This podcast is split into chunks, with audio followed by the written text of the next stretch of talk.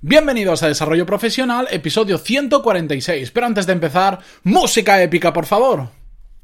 Muy buenos días a todos y bienvenidos un episodio más a Desarrollo Profesional, el podcast donde ya sabéis que hablamos sobre todas las técnicas, habilidades, estrategias y trucos necesarios para mejorar en nuestro trabajo, ya sea porque trabajamos para una empresa o porque tenemos nuestro propio negocio. Y hoy vamos a hablar sobre un tema que probablemente muchos de vosotros ya conocéis porque vamos a hablar sobre la ley de Pareto, que se ha escrito muchísima biografía sobre ello y un montón de libros, hay muchísimos más blogs que han hablado sobre eso, incluso muchos otros podcasts, y yo más que explicaros qué es en sí la ley de Pareto, donde voy a ser muy breve contándolo porque la mayoría sabréis qué es, lo que quiero dar es un enfoque mucho más práctico y ver cómo eso mismo lo podemos aplicar pues en situaciones de nuestro día a día, tanto si estamos trabajando para una empresa como en nuestro propio negocio o simplemente cuando queremos aprender una habilidad nueva. Pero antes de todo eso, ya sabéis que en pantaloni.es solo quería recordaros que tenéis todos los cursos de desarrollo profesional y negocios donde podéis aprender lo mismo que en un MBA pero por un precio muchísimo más accesible, porque por 15 euros al mes tenéis tarifa plana de todos los cursos actuales y de todos los futuros. Ya sabéis que cada semana subo como mínimo tres clases nuevas. De hecho, esta semana voy a subir cuatro clases en total y hoy justo acabo de subir la masterclass de Text Expander, que es una herramienta que para aquellos que trabajamos todo el día con el ordenador, como es mi caso, viene súper bien para ahorrar un montón de tiempo porque te permite eh, digamos, eh, no estar escribiendo siempre. Aquello, por ejemplo, cuando envías un email muchas veces que tienes que estar copiando y pegando, crear una plantilla, Test Expander te permite hacerlo súper fácil. Pues en una masterclass de una hora que tenéis en vídeo, vamos a ver desde cero cómo funciona el programa y vamos a configurarlo de diferentes formas, pues para que se pueda aplicar en vuestro día a día, por ejemplo, crear plantillas para email de una forma súper simple. A mí personalmente eh, me ahorra unas 3 horas al mes, más o menos, que parece poco, pero ojo, 3 horitas de aquí, 3 horitas de allá, empieza a ahorrar bastante, ¿verdad? Pues bueno, todo eso lo vamos a ver en el curso, en la masterclass que tenéis hoy. Y dicho todo esto, Vamos ya con el episodio de hoy porque vamos a hablar sobre la ley de Pareto. Para los que no la conocéis, bueno, pues es una ley que la acuñó el señor Vilfredo Pareto, un italiano que era sociólogo, economista y filósofo, y la acuñó eh, después de de llegar a una conclusión, de hacer un estudio económico en el que venía a decir que el 80% de la riqueza de un país estaba en manos del 20% de la población y por lo tanto el resto de la población solo tenía el 20% de la riqueza. Esa es la regla del 80-20. Bien, aunque esto inició, se inició como un estudio económico, al final se ha trasladado esa relación de 80-20 a muchos otros ámbitos. En concreto, lo que se ha extendido mucho es, eh, digamos, una relación de causa-efecto. Y se ha llevado muchísimo a temas, por ejemplo, que lo encontramos en la productividad, donde se dice que el 20% de las cosas que hacemos conllevan el 80% de los resultados. Y por lo tanto, el resto del 80% de las cosas que hacemos solo trae el 20% de los resultados. Lo que nos vienen a decir con esto es que lo que nos tenemos que centrar es en las cosas que nos dan mayores resultados y olvidarnos, delegar o deshacernos de aquello que ocupa mucho pero aporta poco, por decirlo de otra forma. Esto mismo lo podemos aplicar al mundo de la empresa y que es curioso que si empiezas a, pensar y analizar tus clientes, las cifras se aproximan bastante, que por ejemplo el 80, el 20% de tus clientes probablemente te den el 80% de los ingresos para tu empresa y por lo tanto hay un 80% de clientes que solo te aportan el 20% de la facturación. O lo mismo lo podríamos aplicar, por ejemplo, cuando leemos libros. ¿No os ha pasado que leéis un libro y decís, madre mía, pero si este libro de 200 páginas las podríamos reducir a 20 o a 30? Pues es que exactamente podríamos decir que en el 20% del libro se encuentra el 80% del contenido. ¿Por qué? Pues porque hay muchos libros, no todos, por supuesto, que, eh, digamos, eh, sobre un mismo concepto le dan diferentes vueltas y por lo tanto terminan teniendo un libro de 300 páginas cuando probablemente ese libro con 50 era más que suficiente, pero bueno, ya sabemos que los libros con 50 páginas pues aparentan menos que uno de 300, ¿de acuerdo? Pero al final el 80% del contenido está en esas 20 páginas clave, por decir, en ese 20% del libro clave. Esta es una aproximación, por supuesto, no siempre se cumple el 80-20, de hecho el 80-20 simplemente es en ese estudio que hizo en el señor Wilfredo Pareto en su momento.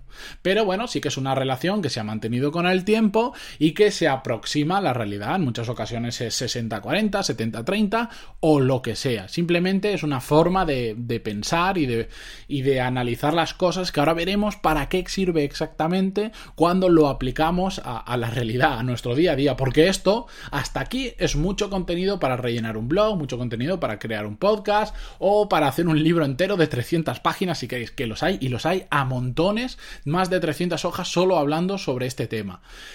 Pero ¿para qué sirve esto a nosotros, a, la gente que, vivimos en el día a día y no nos dedicamos a escribir libros? Pues yo os voy a dar tres cosas diferentes donde le podemos dar una utilidad. La primera de ellas es para que nos sirva como método de reflexión para detectar qué funciona y qué no funciona y a partir de ahí plantear una estrategia nueva. Es decir, en, por ejemplo, en el mundo de la empresa podríamos pensar en qué clientes, cuántos clientes tengo y de ellos cuáles me aportan la mayor facturación y probablemente vamos a encontrar una relación igual no de 20-80 pero de 30-70 en el que el 30% de los clientes nos aportan el 70% de la facturación, por ejemplo. La teoría diría que entonces si ese, ese 30% te aporta el 70% de la facturación, olvídate del resto y, y, céntrate en el 30%. Bueno, la realidad es que mm, no siempre se puede eliminar. No es tan fácil como parece en la teoría, porque ahora tú vete a un empresario y dile, mira, olvídate del 30% de tu facturación a partir de mañana porque te vas a centrar en lo otro. Igual te dice, hombre, pues igual lo podemos hacer gradual o igual eh, tenemos que encontrar otra estrategia. ¿no? Pensando un poquito, imaginar, porque decírselo a otro es muy fácil, pero hacerlo no es tan fácil. En mi caso, por ejemplo, si lo aplicara yo a los episodios del podcast, yo podría hacer una lista del 20% de los episodios que tienen em, el 80% de las descargas y probablemente se cumpla. No he hecho el ejercicio, pero algún día lo haré porque como tengo todos los datos es bastante fácil. Y probablemente la ley se cumpla, mm, pues seguro que no es 20-80, pero 30-70 segurísimo. El 30% de los episodios me dan el 70% de las visitas. Pero ¿por qué no voy a eliminar el resto de episodios? ¿Por qué no me centro solo en esas temáticas? Pues porque yo lo que quiero es traer variedad al podcast. Por eso he empezado una serie de experimentos, he empezado una serie sobre negocios, porque si simplemente dijera, ah, pues como estos temas me traen el 70% de las visitas, solo me voy a centrar en estos temas. ¿Qué pasa? Que al final estaría estancado y solo atraería gente al podcast que quisiera escuchar sobre esos temas. En cambio, como yo trato estos temas, aunque no tengan tantas reproducciones como los otros, atraigo a mucha más gente que al final le atrae ese tema y se queda y empieza a escuchar los otros. No todo es erradicar y decir me quedo solo con lo, real, lo que realmente me aporta. O un ejemplo también en la empresa familiar de, mis padres y que ahora lleva mi hermano.